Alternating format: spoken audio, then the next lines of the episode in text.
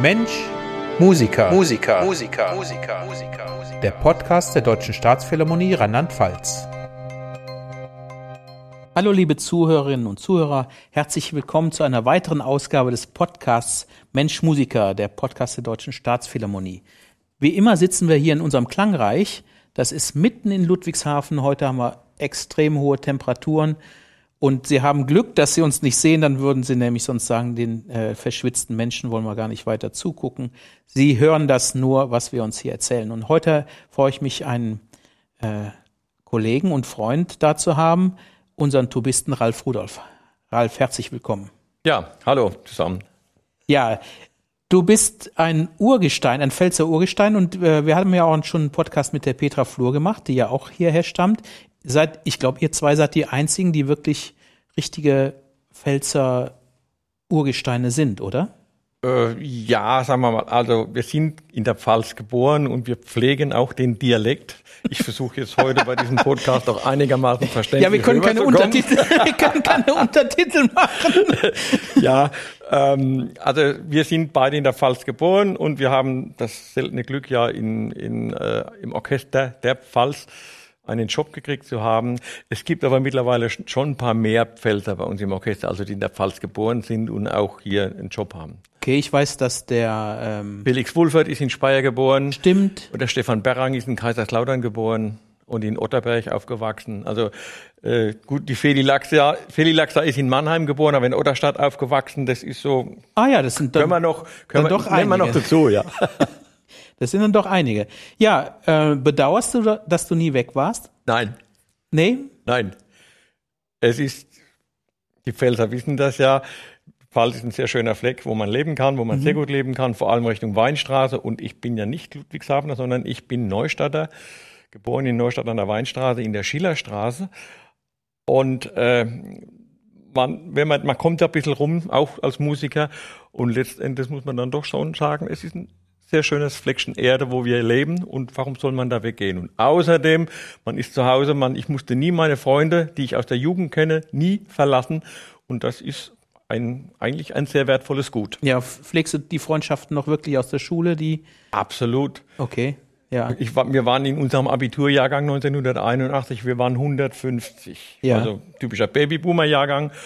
Und äh, das ist ja, was meine Frau auch immer wieder nervt, weil äh, wenn ich irgendwie durch die Stadt und man kennt sich natürlich und äh, hin und her begrüßt sich und so weiter, und dann heißt ja, ja, wieder einer deiner Schulkameraden. Und sehr oft muss ich sagen, ja, das ist so.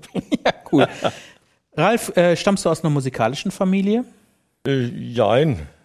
Jein, ich sage jetzt mal so, väterlicherseits wurde keine Musik gemacht, väterlicherseits waren sie alle Handwerker. Okay. Handwerkermeister und quer durch, querbeet durch alle Sparten mütterlicherseits auch alles Handwerker wohlgemerkt, aber die musiziert haben. Mein Großvater, also meine Mutter stammt aus Alzey und mein Großvater hatte, hat 1920 den Posaunenchor in Alzey gegründet, den er bis 1958 sowas auch noch geleitet hat.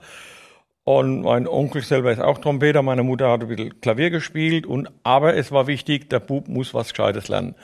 So, dann wurde ich natürlich ans Klavier gesetzt. Meine Schwester hat schon gespielt und so hat sich das dann alles so weiter, irgendwie weiterentwickelt. Also man hatte immer ein Auge drauf, dass der Bub äh, ein bisschen Musik macht. War das mit, äh, mit sanftem Druck oder war das äh, pure Motivation? Nein, äh, später war es dann Druck auf dem Klavier, weil ich mit meiner Klavierlehrerin nicht zufrieden war. Mhm. Ich wollte eher ein bisschen die schrägen Akkorde, sprich mehr ein bisschen Jazz machen und so. Und das wollte meine Mutter nicht, weil die äh, Klavierlehrerin war so eine Kriegerwitwe, Kriegerwitwe, die auf das Geld angewiesen war. Ja. Und dann wollte, hat sie es nicht übers Herz gebracht, da mich woanders hinzutun. Und, und dann habe ich gesagt, dann höre ich lieber ganz auf. Mhm. Im Nachhinein ein großer Fehler, aber gut, ist halt so. Wärst du sonst äh, vielleicht äh, Jazzpianist geworden? Na, da bin ich nicht kreativ genug. Okay. Als zum Improvisieren. Da, das muss man, da, das können andere besser. Okay, da, da kommen wir, wir kommen da später nochmal drauf, auf die, auf die Musikrichtung. Und, und dann bist du äh, aber trotzdem. Ach, ach so, ja, dann, dann vom Klavier und dann hat mich mein Vater irgendwann mit zur, zur Blaskapelle geschleppt. Da musste ich mal sonntags morgens haben die geprobt, oh Wunder, sonntags morgens und mittwochs abends. Und dann musste ich da hin und dann habe ich mir die Klarinette rausgesucht. War dann ja gut, habe dann Klarinette gelernt, das habe ich acht Jahre lang gemacht. Okay. und bis ich dann im Alter von 16 zur Tuba gewechselt bin. Ja, aber ich meine, das ist ja, das ist ja ein enormer Schritt, oder? Ja, es war nochmal ein Schritt, aber zwischendrin äh, in, in, in der Schulband habe ich dann äh, auch mit dem Saxophon rumgemacht und dann bin ich dann doch an den E-Bass, irgendwie am E-Bass gelandet in der Schulband. Okay. Und hab, dann hat man ein bisschen Spaß gehabt an dieser ganzen Geschichte und dann ähm, wurde ironischerweise ein Posaunenchor in Hambach gegründet, in Neustadt Hambach und da bin ich dann hin, habe mir die Tuba geschleppt, äh, dann habe ich mir die Tuba dort geschnappt. Und dann war ja, und später geschleppt natürlich. Ja, geschleppt, ges das, später geschleppt, ist, so ist es, ist, ja. Das ist ganz nah. So, und Ironie, äh, also ich sag ironischerweise habe ich, sage ich deswegen, weil ich bin dann aus diesem Posaunenchor nach einem Jahr rausgeflogen. Na. Weil äh, der Posaunenchorleiter war dagegen, dass ich äh, oder, ne, ich fange anders an. Wir haben einen Termin gehabt, sonntags morgens. Gottesdienst, ein, einjähriges Bestehen des Posaunenchors. Und gleichzeitig hat aber die Blaskapelle gespielt. Ich war aber damals noch erster Klarinettist in der Blaskapelle. Okay. So, jetzt hat die katholische Blaskapelle im evangelischen Altenheim gespielt. Und ich war bei der Blaskapelle, weil der andere Kollege nicht da war an der ersten Klarinette. Und aber der Posaunenchor hat in der Kirche gespielt. Und die mussten so erbärmlich gespielt haben, dass der so sauer war, dass er mich tags drauf rausgeschmissen hat. So. Und das lag an, an, der, an der fehlenden, brillant gespielten Tuba, dass, das dass die das so fest er hat, einen Zünd, er hat einen Sündenbock gesucht, gut, das ist passiert, aber äh, wie, wie so vieles, das hat auch eine Chance ähm, gebracht, weil ich bin dann, ich musste mir einen neuen Tuba-Lehrer suchen und da bin ich bei Rüdiger Augustin gelandet. Und der Rüdiger Augustin war mein Vorgänger im Orchester. So. Okay. Wie alt warst du da? Da war ich 16, 17, mhm. 16, ja, kurz vorm 17. Geburtstag war ich da. Aber bis dahin war das Musizieren äh, nur, nur Hobby gewesen. Es war bis oder? dahin nur Musik, war nur Hobby, wirklich. Hattest du schon einen Beruf in, äh, in oder ich meine, du hast Abitur gemacht? Ja, äh, sagen wir mal, na, als ich zum Rüdiger Augustin gewechselt bin, da habe ich gedacht, so, also jetzt probiere ich es mal richtig. Okay. Und dann habe ich einen vernünftigen Unterricht gehabt und habe ich gemerkt, okay, da mache ich weiter. Und dann, ich wollte ursprünglich Chemieingenieur werden. Okay. Das hatte, hat mich so interessiert, weil Chemie in der Schule war ein Fach, das habe ich sehr gern gemacht. Und äh, ja, aber Und die BASF hier in der Nähe natürlich. Oder? Wie? Die BASF in der Nähe hat äh, natürlich das nicht. Ja, natürlich. BASF war natürlich immer so, hoppla, da hast du einen sicheren Job und so. Ja. Oder einen guten Job und sicher, wenn man nicht gerade irgendwie missbaut. Ja, aber ich habe dann doch mit, mit der Musik riskiert. Dann. Mhm. Und, und dieser Vorgänger von dir, der Rüdiger Augustin, den habe ich ja nicht mehr kennengelernt. Ich bin dann nach, weit nach dir ins Orchester gekommen. Das muss ein irrer Typ gewesen sein. Ne? Das war ein Hans Dampf in allen Gassen. Er hat leider seinen dritten Herzinfarkt im Alter von 50 nicht mehr überlebt. Aber man, ich kannte ihn ja immerhin fünf Jahre dann, habe fünf sehr bewegte Jahre mit ihm gehabt, also im wahrsten Sinne des Wortes. Mhm. Also es gab auch schon mal Streit, aber normalerweise großes Einvernehmen. Und ähm, ja, also ich wage zu behaupten, dass er in seinen 50 Jahren mehr erlebt hat als andere in 150 Jahren. Aber das. Aber ich meine, das, das, das hat ja gewisse Parallelen zu dir auch. Du bist oh. ja auch ein Mensch, der, äh, da kommen wir auch später nochmal drauf, der, der viele Berufe und viele, viele Sachen gemacht hat. Also viel mehr. Da, und da bist du mit der Petra wirklich auf einer Wellenlänge.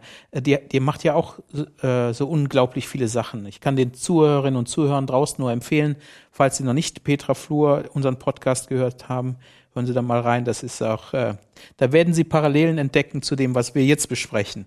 Ja, und stimmt das, dass dieser, ich muss jetzt schon lachen, dass dieser Rüdiger Augustin mal Feuer in der Tuba gemacht hat? Er hat mal Feuer in der Tuba gemacht, richtig. Das war ähm, es, es, hat nur nicht ganz so funktioniert, wie er wollte. Und dann okay. musste er quer durch, die, durch das Orchester rennen äh, und musste das löschen. Er ist dann quer durchs Orchester zur Toilette gerannt, weil er eben den Brand in seinem Instrument löschen wollte. Er wollte eigentlich nur ein bisschen Qualm machen, so passend zur Musik. Ich weiß nicht, ob sie das Götterdämmerung oder irgendwas gemacht haben. Ja. Aber das ist etwas außer Kontrolle geraten. Und er ist halt quer durchs Orchester gerannt und oben dann die, die, die Rußflocken von dem Papier, was er da gesteckt hat und weiß nicht, ob es eine Abmahnung oder sonst was gegeben hat, aber es war schon, war schon richtig Stimmung in der Bude. War ein. Vermerk bestimmt. Also so Sachen hat er gemacht, ja. Das, Natürlich. Das kann man sich heute fast nicht mehr denken. Das ist irgendwie schade, aber es ist, äh, ist natürlich auch traurig, weil das ja gut, es gibt ja jetzt überall oder? die Brandmeldeanlage. Wenn ja. du das jetzt heute machst, dann steht gleich die, die, die komplette Ludwigshafener ja. Feuerwehr vor der Tür und das ist kostet auch dann gleich Geld. Aber ich meine, solange wir hier sind, wird man sich diese Geschichte erzählen, ne? Von, von dem Brand in der Tuba. Ja. Unglaublich. Ja, und ähm, studiert hast du dann wo? In Mannheim. Und da hatte der einen. Der Rüdiger Augustin hatte dort einen Lehrauftrag mhm. und ich habe dann bei ihm studiert und ähm, habe mir aber dann, ähm, das war damals noch so, dass man, dass es nicht so gerne gesehen war, wenn man noch sich woanders ein paar Informationen geholt hat. Ich war dann auch heimlich bei anderen Lehrern und habe mir dann noch ein bisschen Input geholt und das war gut so. Okay. Aber in der Hauptsache war ich in Mannheim, das ist richtig. Und das durftest du ihm nicht sagen, dass Nein, nein, das war damals, äh, das war schon, das war Gotteslästerung, wenn man okay. da woanders hingegangen ist. Ja. Okay. Ja, und, und ähm, du hast gesagt, er ist früh verstorben. Bist du dann sofort anschließend Ja, also äh, der Rüdiger hat immer so, die, die Schüler, die dann am dransten waren, nenne ich das jetzt mal, die hat er dann immer zur Aushilfe geholt, wenn zwei Tuben besetzt waren hier. Und in der Zeit war ich dann gerade dran, zwei Tuben und dann war er noch kurz vor seinem dritten Herzinfarkt, war er noch mal sechs Wochen in Kur. Hm. Dann durfte ich eine wunderbare Österreich-Jugoslawien-Tournee mitmachen. Dann war er wieder da von der Kur. Dann waren wir noch mal in Finnland, fünf Tage, eine traumhafte Reise. Und ja, dann war die Sommerpause, da ist er leider verstorben und man hatte ja jemand gebraucht, der zumindest bis die Stelle neu besetzt wurde, ja. äh, zumindest die Töne spielt. Und dann hat man mich gefragt, da ich ja gerade zu dem Zeitpunkt Aushilfe gemacht ja, habe. Ja. Mensch, Ralf, kannst du da äh, zumindest bis Jahresende? Dann habe ich einen Vertrag gekriegt bis Jahresende, da war aber das noch nicht entschieden. Das Probespiel war dann erst Ende Januar dann und dann musste ich halt Gas geben bis dahin, ja. Dann hast du äh, die Aushilfe gemacht und dann das Probespiel gewonnen. Und dann habe ich das Probespiel gewonnen. Wir waren 29 Kandidaten, mein die da gegeneinander Mann. gespielt haben. Und ja, es war ein heftiger Tag, aber ja, das gehört, das kennst du ja selber. Das ja. Glück des Tüchtigen oder das Glück des Moments muss einem schon hold sein. In, in, und das war es mir zum Glück. Und deswegen habe ich auch eine, oder ich bin ziemlich demütig vor dieser Tatsache, dass ich im, im, im eigenen Land die, die Top-Stelle quasi ja. gekriegt habe. Das ist, glaube ich, eine, äh, eine absolute Ausnahme. Ne? Eben. Also eben äh, die meisten von uns haben mehr als 20 Probespiele gemacht. Ich habe, glaube ich, bei 25 aufgehört zu zählen. Ähm, ja, dann ist dir das erspart geblieben. Das ist mir erspart geblieben. Ich habe zwar hinterher noch Probespiele gemacht, aber eher nur, eh nur so halbherzig. Okay. Ja, wir haben eben schon angedeutet, dass du viele Berufe hast. Äh, dazu gehört ähm, natürlich zum ersten Mal Thema Musikschule in, in Hambach. Ja. ja, die hast du initiiert. Vielleicht kann, können wir da kurz drüber sprechen, wie das ja, losging. Das ist, also ich habe eben auch, schlag den, Bo den Bogen zur Demut. Also ich habe, ich fühle mich verpflichtet, in, dadurch, dass ich in meiner Heimat bleiben konnte, auch da ein bisschen was zurückzugeben. Mhm. Von meinen, ich nenne es mal Fähigkeiten oder von meinen Talenten. Und äh, die, die Blaskapelle, die, aus der ich stamme, die Kolbnitzkapelle Hambach, die war in den Mitte der 90er Jahren, da, naja, also es gab erhebliche Nachwuchsprobleme. Mhm. Die städtische Musikschule hatte drei Jahre vorher geschlossen, weil das ja alles Geld kostet. Hatten die eine Dependenz bei euch oder war das, redest du von, von Neustadt? Das war, das war von Neustadt. Mhm. Und, aber äh, auf jeden Fall es musste was passieren. Das große Glück war, dass ich genau, dass meine Kinder genau in dem richtigen Alter waren. Die waren, äh, der Jan war damals acht Jahre alt, neun Jahre alt. Ich hatte also einen unglaublichen Zugriff auf viele Kinder. Mhm. Und dann haben wir die Musikschule gegründet und haben die relativ schnell gut ausbauen können. Alles auf privater Basis mit privaten Verträgen und so weiter und so fort. Das habe ich dann alles so neben dem Dienst her haben wir das noch gemacht. Und äh, die Musikschule gibt's immer noch. Damals ist dann das Orchester innerhalb von 10, 15 Jahren auf über 60, 70 Leute gewachsen. Mittlerweile sind wir immerhin noch 45 und viele von meinen ehemaligen damals Kindern, also oder äh, Freunde von meinen Kindern und so weiter, die jetzt, die sind jetzt alle um die 30 rum, die sind immer noch dabei. Und ich freue mich einfach, dass, dass die Arbeit, die, sich, die man damals investiert hat, dass die sich gelohnt hat. Ja, das Irre war ja, dass du nicht nur Lehrerinnen und Lehrer besorgt hast, sondern auch das Gebäude. Ja, gut, das, das Gebäude, das musste dann gemanagt werden. Äh, es war einiges an, an, an Renovierung. Du, sag, du sagst das so tun. cool. Wie bist du überhaupt da dran gekommen dann? Äh, ja gut, in, in dem Gebäude haben wir selber ja schon geprobt. Da war ja der, der, die Blaskapelle hatte ihren Raum. Allerdings waren sehr viele Räumlichkeiten dort noch übrig, so also sprich Speicher nicht ausgebaut und aber große Fläche halt. Und ich habe halt das Glück, mein Vater Maurermeister von Beruf und äh, Bauleiter. Und der hat, mit dem habe ich das, haben wir das dann quasi so auch durchgedacht und, und gemacht, so dass es akzeptabel ist. Hast du selber da Steine geschleppt und, und mit, mit gemauert oder? Äh, auch, ja gut, aber das ist, das ist bei uns, war bei uns zu Hause üblich, wenn irgendwas gemacht wird, dann helfen alle zusammen und dann, dann wird, da wird, wird betoniert, Steine geschleppt, tapeziert, sonst was. Äh, da wird nicht lang gefackelt, da wird gemacht. Und äh, das war ich oder bin ich gewohnt von zu Hause oder gewohnt gewesen. Und äh, aber ich muss sagen, das sind Dinge, die kommen einem später im Leben sehr zugute, wenn man immer eingespannt wird als Kind oder als Jugendlicher. Hopp, da gibt's jetzt Arbeit, du hast jetzt dazu schaffen. Oder gut, dann machen wir halt, ja. Ja. Und ja. Super. Wir, wir müssen noch auf eine Sache zu sprechen kommen. Du hast einen besonderen Führerschein, den, den die, die meisten Zuhörerinnen und Zuhörer äh, draußen nicht haben. Also eins und drei, das ist Motorrad und Auto, ja. ja. Aber dann hast du noch, also dann hast du noch einen speziellen, ne? Ich habe äh, die Lizenz zum Tuten. Okay. Nenne ich das also spaßhalber? Nein, ich habe also die die Lizenz als Dampflokomotivführer auf Gleisen der Deutschen Bahn und Nebenbahnen oder und, und nicht bundeseigene Bahnen nennt sich das Ganze. Da darf ich fahren und auch für verschiedene Diesellok-Typen habe ich auch die Zulassung. Wow, und die kriegt man ja nicht so einfach, die muss man sich auch erarbeiten. Die muss man ne? sich auch erarbeiten, habe ich auch alles so ein bisschen nebenbei gemacht. und äh, allerdings, ich musste 1995, kurz nachdem ich die Musikschule gegründet hatte übrigens, da habe ich einen Lehrgang zum Dampflokführer besucht, der damals noch angeboten wurde von der Deutschen Bahn. Das war so ein Vierteljahr gedauert und ich musste hier vom Dienst, also nicht suspendiert, aber äh, ich musste aus dem Dienst raus, sonst konnte ich das nie mach, nicht machen. Und damals war der Herr Donn Interimsintendant und der wusste natürlich von meinem Anliegen, wusste aber eben auch um die Tragweite meines Tuns. Und da hat er nur gesagt, Mensch, Rodolf, ähm, guck, mach deinen Führerschein oder guck aber, dass immer einer da sitzt, der das spielt. Ja. Und dann hat er mich also gehen lassen. Ich konnte diese Schule besuchen und ich musste halt immer gucken, dass eine Aushilfe da sitzt, auf meine Kosten wohlgemerkt. Aber das ging alles so, das hat er so verantwortet. Und das, da bin ich ihm heute wirklich immer noch dankbar, mhm. dass das so unkompliziert lief. Ja, Wahnsinn.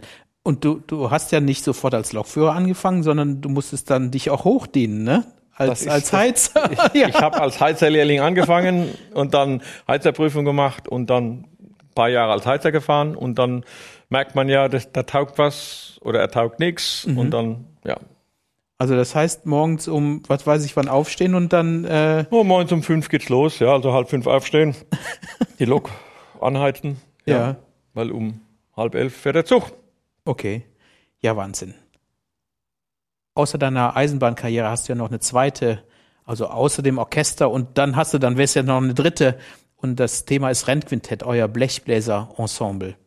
Äh, erzähl mal, wie, wie das war, wie du ja, dazu gekommen bist. Das, das Rennquintett richtig. Ich muss aber gleich vorwegnehmen, ich bin kein Gründungsmitglied, sondern ich kam erst so gut ein halbes Jahr nach seiner Gründung dazu äh, weil da gab es halt eben einen Positionswechsel und äh, ich hatte das. Im Rennquintett hat er jemand die, ja. die, die Pole Position verloren. die Pole Position verloren, ja.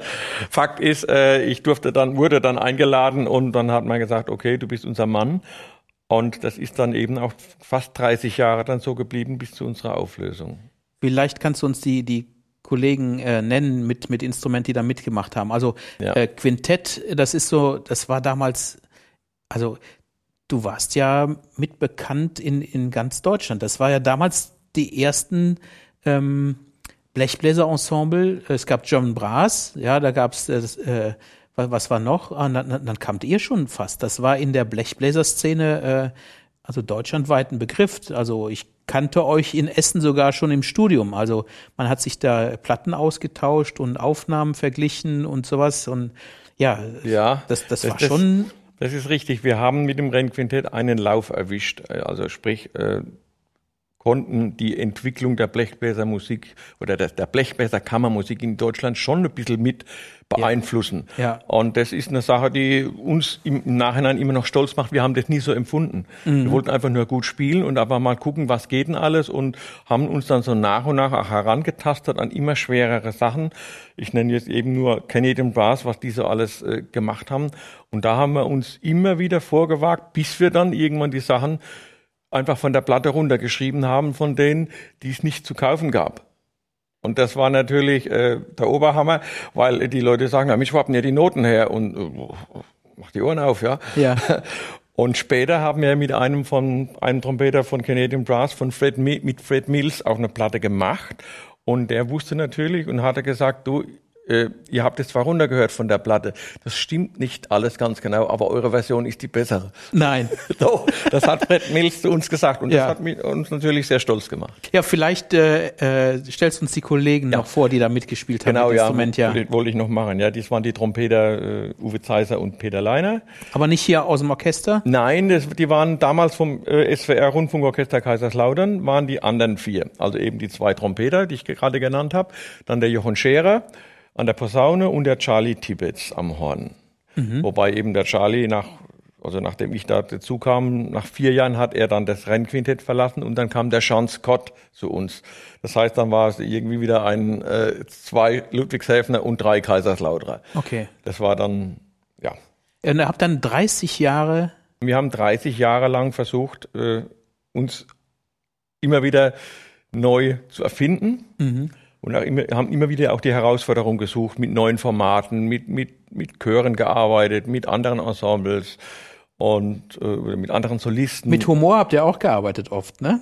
Also ihr habt euch auch oft selber auf die Schippe genommen, ne? genau, ja. Ja. Also äh, wir haben verschiedene Sachen. Ja, vielleicht äh, für die äh, Zuhörerinnen und Zuhörer, äh, Sie könnten ja mal forschen, ob Sie ein Cover von äh, Con Eleganza, äh, ne, das, so hieß eine, eine CD von euch, die mir jetzt noch Richtig, direkt ja. vor Augen ist. Da, da sieht man äh, das Rennquintett in Action. Gibt's bestimmt im Internet äh, sofort ein Bild dazu. Und die CD sicher noch zu bestellen, oder? Ja, ja, die, die war immer so ein bisschen, ja, Ideenwettbewerb unter uns selber. Wie machen wir das Cover dann? Aber das ist, ich glaube, das hat jedes Ensemble. Ob das jetzt die Beatles waren, die über den Zebrastreifen gelaufen sind oder wer auch immer. Ja. Das war immer so eine Herausforderung, ja. Ja, und die 30 Jahre, ähm, das ist ja so, die meisten Ehen halten ja nicht 30 Jahre. Wie, wie, wie, wie habt ihr das hingekriegt? Bei, einem- bei einem äh, demokratischen Prozess gibt's viel zu reden und viel auseinanderzusetzen. Und wenn man sich so lange kennt, äh, verschieben sich, glaube ich, auch die Verhältnisse. So, oder es gibt auch wie in der Ehe äh, vielleicht äh, Leute, die mehr sprechen, die anderen sprechen weniger. Wie, wie habt ihr das hingekriegt? Ja gut, es ist ein Lernprozess auch für jeden Einzelnen. Wobei ich aber jetzt im Nachhinein sagen muss, es, wir waren wirklich fünf Freunde oder wir sind es nach wie vor. Der Peter ist ja leider verstorben vor, vor zweieinhalb Jahren. Aber wir waren, wir sind richtig Freunde geworden. Man kennt, so wie du eben gesagt hast, man kennt sich besser als in einer Ehe. Ja. Und die Befindlichkeiten, gerade unter Musiker, das Ja. brauche ich dann nicht zu erklären, können enorm sein, Kompliziert sein. kompliziert und so weiter. Aber letztendlich hat uns dann der Erfolg dann doch zusammengeschweißt. Und als wir dann aber auch rausgekriegt haben, okay, wir schreiben Arrangements selber und schreiben die aber so, wir schreiben die jedem auf den Leib Okay. so dass jeder seine Stärken ausspielen kann und die Schwächen, die, die, ja, die, die, die lassen wir eher mal unten außen vor. Und das hat natürlich die den Schwierigkeitsgrad von solchen Sachen noch äh, erhöht. Ja, also ähm, Arrangements selber schreiben, das sagst du einfach so. Und das ist auch ein Stichwort. Es gibt ja eine Tradition hier beim Podcast, dass es immer ein Überraschungsgegenstand oder eine Überraschung kommt Oh. für dich. Und ich habe ein Bild für dich. Und ich weiß, dass das, das passt genau. Der Peter Herbolzheimer, ja. Ja, da Arrangements, die hast du geschrieben, äh, alle fürs äh, Rennquintett oder haben auch andere da? Es haben auch andere geschrieben, aber äh, ich habe mich natürlich gerade mit Peter Herbolzheimer oder äh, eben auch, äh, wie hieß der, der, der Dieter Reit, Genau, Peter Herbertsheimer müssen wir noch erklären, das ist ein äh, legendärer Big Band Leiter. Ja, der Jazzpapst in den 80er, 90er Jahren in Deutschland, Bios Bahnhof, diese Fernsehsendung legendär, Ja. immer Live-Musik und so weiter. Ein absoluter Verfechter von Live-Musik. Und gut, der kannte natürlich auch das Rennquintett. Und Ja, wie, wie hat der denn, wer hat denn dann ein, ein Jesser das Rennquintett kennengelernt? äh, der, der, weil der, der Peter Herbolzheimer hat sehr viele Produktionen in Kaiserslautern gemacht mit dem Rundfunkorchester. Ah, okay. So äh, bisschen, bisschen die- die Soft-Schiene, so Pop-Schiene, aber hat dann seine Leute mitgebracht, dann seine Solisten. Ack van Rooyen war zum Beispiel auch da oft dabei. Und äh, da hat sich das äh, saß man ja das öfter, und ich habe ja viel gespielt, auch im SWR-Orchester zu der Zeit, und dann saß man öfters auch mal zusammen abends und so, und das wurde auch mal feuchtfröhlich und so weiter, und dann ging es irgendwann auch um Arrangements und so weiter, und dann hat er zu mir gesagt, weißt Ralf, die ersten 200 Arrangements, die du schreibst, kannst eh alle in die Tonne kloppen, das ist, das wird nichts. Und danach weißt du in etwa, um was es geht, weil du hast dir so die Finger wund geschrieben, dass das erzieht. Ja.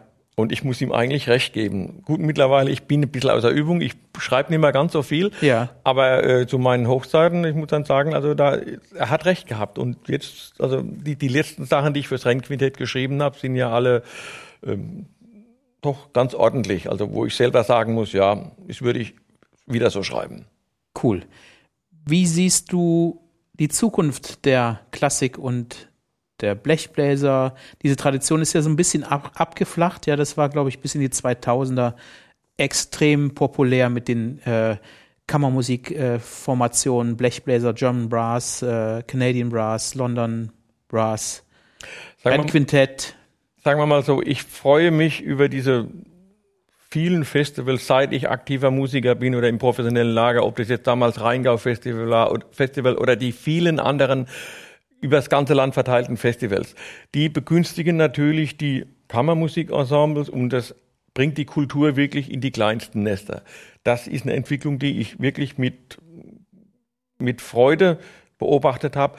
Allerdings eben die großen Sachen mit, mit den großen Sinfonieorchestern, die werden immer schwieriger zu vermarkten. Die großen Hallen, die gibt es nicht mehr so, wie sie sein sollten. Und da, ja, wir müssen uns eben neu erfinden und ich glaube, da sind wir gerade bei unserem Orchester hier in Ludwigshafen. Da haben wir gerade aufgrund von der Corona-Pandemie haben wir doch einiges geleistet in letzter Zeit, wo eben der Fokus sich dann doch ein bisschen verschiebt. Einfach, obgleich ist zwar Landesorchester und die haben ihren Kulturauftrag, aber ähm, Kultur ist so vielseitig, dass wir uns eben auch diesen vielen Richtungen oder äh, Genres, die es da gibt, nicht verschließen dürfen. Mhm. Ja, welches Projekt für, steht für dich als nächstes konkret an? Äh, außer Eisenbahn, Musikschule, äh, Kammermusik, Schreiben, ähm, hast du irgendwas, was du in deinem Leben noch unbedingt machen willst? Oh Gott, ich will, möchte noch ein paar schöne Reisen machen, wenn das wieder geht. Ich warte auf meine Enkel. Okay. Meine Kinder sind noch am Üben. Und äh, gucken, was das Leben so bringt. Also ich habe eigentlich so kann ich für mich sagen, ich habe eigentlich alles erreicht, was ich so, was man sich so vorgestellt hat als äh, Musiker, wenn man ins, wenn man in das Genre rein will, in dieses, in dieses äh, professionelle. Ja, sagen wir mal so, ich bin eher so langsam auch auf dem Rückzug, weil ich natürlich auch merke, hoppla, ich bin nicht mehr der Jüngste. Und da muss man schon gucken, wie, wie bleibt man dabei ohne dass man jetzt irgendwie in ein, ein schiefes Licht gerät. Ja. Ich mache zum, Be also ich mach zum Beispiel keine Aushilfen mehr in anderen Orchestern. Auch meine Professur in, in, in Saarbrücken, die höre ich jetzt auf im Sommer. Okay. Das habe ich jetzt auch ad acta gelegt. Das sollen Jüngere machen. Einfach, ich lass, mach die Bahn frei für. Ja, du hast ja diese vielen Jobs auf einmal mit Eisenbahn und Anheizen um 5 Uhr und dann noch äh, ich weiß nicht, wie viele Konzerte habt ihr in der Glanzzeit mit dem Rennquintett pro ja, Jahr gespielt? Mit dem Rennquintett aber so pro Jahr so bis zu 50 Konzerte waren es schon. Bis zu 50 und dann zum Teil 80 hier noch. Das waren 130 Konzerte für dich Richtig, im Jahr. Ja. Ist jetzt so ein bisschen die Zeit, äh, die freien Tage zu nehmen, die so auf die, es, auf die so du damals Genau, Jochen. Genau. Also die, die, ich genieße jetzt einfach ein bisschen mehr die Ruhe. Und äh, auch wenn ich dann wenn ich merke, okay, ich habe jetzt heute Morgen keinen Termin, das ist, ist was sau angenehmes. Okay. Wobei ich allerdings sagen muss, äh, Sie, wir, kommen jetzt mal wieder kurz zur Eisenbahn zurück. Ich wurde ja dann vor zehn Jahren als der, der Leiter intronisiert in Neustadt, weil ich zu spät Nein gesagt habe. Okay. Oder, ja. Und jetzt habe ich die Sache immer noch an der Backe. Aber Fakt ist, es ist enorm viel organisatorischer und Schreibtischaufwand. Ja. Und da, da, das kostet viel Zeit im Moment. Ja. Neben dem nach wie vor täglichen Üben und dem Orchesterdienst, den ich nach wie vor heißen innig liebe. Ja. Ah, du schreist doch immer hier, wenn, wenn was zu tun ist, ne? Ich, Oder ja. sagst nicht früh genug, nein, ich nicht. ja. Ich, ich sage zu spät nein, so rum. Ja. Okay. Äh, hörst du selber Musik in der Freizeit oder ist da lieber äh, keine Musik? ich höre keine Musik in der Freizeit, das muss ich ganz klar sagen, oder nur selten, beim Autofahren vielleicht, ja, Mhm. dass ich SWR 2 höre und mich da überraschen lasse, was da gerade kommt. Mhm. Aber so, äh, ja, und auch spielen, in, ich spiele noch in der Blaskapelle. Okay. Das mache ich noch, mache ich noch mit, aber einfach so aus der Geselligkeit wegen und äh, ja, ich freue mich über die, die, die alle, die da dort sind, weil ich kenne die ja alle schon seit frühester Jugend und Mhm. man gehört einfach dazu. Du gehörst dazu und dann ist, ist dann so nicht so ein Gefäller hier, ach, hier der Profi und hier wir oder Nee, nee, nee, nee. Das, das ist ja auch das Lustige, äh, wenn dann die, die Kinder in, ins Blasorchester kommen, wenn äh, ins große Orchester oder äh, mit mir gespielt haben. Ich lege Wert darauf, jeder, der mit mir spielt, muss mich duzen. Und dann äh, kommen also die Eltern, du frag mal den Herr Rudolf, äh, ob, ob du da mitspielen darfst. Und dann sagt er, Ralf, darf ich da mitspielen? Und die, wie, du tust denn? Ja, das ist, ja, also, Ja. es ist da eine, eine sehr herzliche Sache und die ist mir sehr wichtig, einfach weil das eine gewisse Nähe gibt. Und eben das, was du jetzt gerade gesagt hast, der Profi oder so, nee, ist, ist, natürlich bin ich der Profi, natürlich höre ich viele Dinge mit ganz anderen Ohren als die meisten. Ja. Aber auf der anderen Seite, ich gehöre dazu und ich möchte das auch nicht raushängen, fertig. super. Ja, noch eine Tradition ist ein kleiner Rundgang durch dein Haus, durch deine Wohnung. Aha. Wenn ich zu Besuch käme, äh, die Tür geht auf, äh, wer kommt mir entgegen? Der Hund oder? Nee, der Hund ist im Freien. Der Hund ist im Freien. Wer kommt dir entgegen? Du gehst rein ins Haus und du, du als erstes läufst du auf meinen Flügel. So. Auf, okay, mache ich das auf Socken oder darf ich die Schuhe Nein, anlassen? du kannst die Schuhe anlassen. Ich äh, putze alle- alles selber, alles gut. Also der Flügel steht präsent in, in, im, im Wohnzimmer. steht im, im Erdgeschoss, im quasi Wohnarbeitszimmer. Äh, ja, da tue ich auch noch unterrichten und ab und zu auch für mich selber ein bisschen Klavier spielen noch so, ja. Super. Die Möbel, ähm, ist das ein wilder Mix oder ist das, äh, hat das eine bestimmte Richtung äh, Funktionell. funktionell? Funktionell und äh, wenig Kunststoff, viel Holz und wenig Ikea. Wenig, Ike- also wenig Ikea und ja, alte Sachen auch bei- den äh, Antiquitäten oder? wenig, wenig. Da habe ich, ich, ich mag das zwar, aber ich habe ich, ich habe so viele andere Dinge. Ich kann mich nicht auch da noch drum kümmern. Das ist jetzt zu viel, weil alte Möbel sind toll, aber die müssen hergerichtet werden und das ja Ja. kann ich nicht. Pflanzen im Haus, ums Haus? Hast du richtig, äh, Äh, ich habe im, im Haus viele Pflanzen, richtig. Ich habe auch, äh, was mir das Orchester zum Einzug geschenkt hat. Du hast mir es, glaube ich, überreicht, Lars. Ja, doch, diese Pflanze gibt's immer noch. Eine Diefenbachie, eine relativ große. Und äh, im Garten außenrum wächst natürlich alles, was so, so drumherum wächst. aber kein Gemüse, oder? Kein Gemüse, ein paar Tomatenstücke, aber da ist zu wenig Garten. Auf der anderen Seite, ich habe noch den Garten von meiner Mutter mit an der Backe, das sind nochmal 1000 Quadratmeter. die, die wollen gepflegt sein und also da ist, irgendwann sind auch die Grenzen gesetzt. Ja, aber ich glaube, die sind bei dir verschoben. Ich, ich werde ich werd schon müde vom Zuhören, was du alles zu tun hast. da da habe ich schon äh, Lust, mir das Däumchen zu nehmen und, und mir am Ohr zu reiben, um mich hinzulegen. Das ist mein lieber Mann, was eine Energie. Ähm, hast du eine Tageszeitung? Ich habe die Rheinpfalz als Tageszeitung. Ja.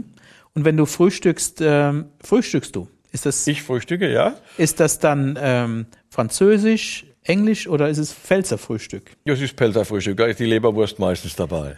Hast du immer, hast du immer eine Leberwurst im Kühlschrank? Nicht immer, aber fast immer, ja. Oder eine, eine Bratwurst oder eine, eine Lione oder sonst was. Ja. Also ist immer sowas da. Ja, super. Also du bist auch kulinarisch. Oder auch, der- oder auch die selbstgemachte Marmelade. Meine Frau macht hervorragend Marmelade. Das ist und möchte ich nicht missen. Gibt's eine äh, Musikanlage bei dir präsent im, im Nee. Raum? Wenn du Musik hören würdest oder deine Frau möchte Musik hören, wie, wie, wie macht sie das dann? Ähm, ja gut, dann schließt man Kopfhörer an den Computer an und dann hör mal da mal rein. Aber, Okay. so, aber bewusst, dass man durchs Haus läuft und es, es läuft irgendwo irgendeine Musik. Nein, Mhm. weil äh, da, da bin ich auch zu analytisch veranlagt, wenn ich Musik höre. Geht bei mir gleich ein Programm, was ist das für ein Rhythmus, Tonart und was weiß ich, was machen die gerade. Das ist ganz schwierig für mich Ja. abzuschalten. Ja. Und dann, dann lebe ich- nee, lieber dann, wenn ich es brauche im Orchesterdienst, dann höre ich genug Musik und dann ist es auch gut, aber zu Hause, nee. Ja, ich kenne das. Hier un, unser Lars, unser Techniker, der hat ja auch, äh, äh, ist ein Musikforscher, der guckt überall, wo es Musik gibt, die noch keiner gehört hat oder die, die vor allem er nicht gehört hat. Ach so, ja. Also da sind wir uns sehr ähnlich. Ich höre auch in der Freizeit echt Musik, mit der ich hier im Beruf nichts zu tun ha habe. Also da sind, äh, sind so Experimente dabei oder Ja. ähm, ja, also so ein, was ich total faszinierend finde, ich glaube, ich habe es schon mal gesagt, ist Obertongesang und so Sachen. Ähm, oder aus, aus, aus Indien oder keine Ahnung, wo, wo man wirklich diese Analyse, äh, wo wo man damit nicht weit kommt. Ne? Ja gut, äh, da habe ich mich jetzt noch gar nicht mit beschäftigt. Sagen wir mal so, ich oder wir gehen gerne auf, auf Live-Konzerte mal, aber nicht irgendwie äh, in, in, in Rosengarten oder so, sondern einfach so auf den Pfälzer Festen. Ob da jetzt die Brassmaschine aus Kaiserslautern spielt oder ob das eine andere Band hier, ob das die anonyme Gitarristen sind, die, die Frankedaler Band äh, oder so. Also da gehe ich lieber mal hin und, und lass mich einfach treiben, weil das ist oft so unerhaltsam. Ja. Das ist eine, eine eigene Kultur, die jetzt auch in den letzten 10, 20, 30 Jahren wesentlich mehr gewachsen ist, als sie früher war mit solchen Bands. Ja. Und das genieße ich voll. Und dann wird da ein Shoppen dazu getrunken, ne?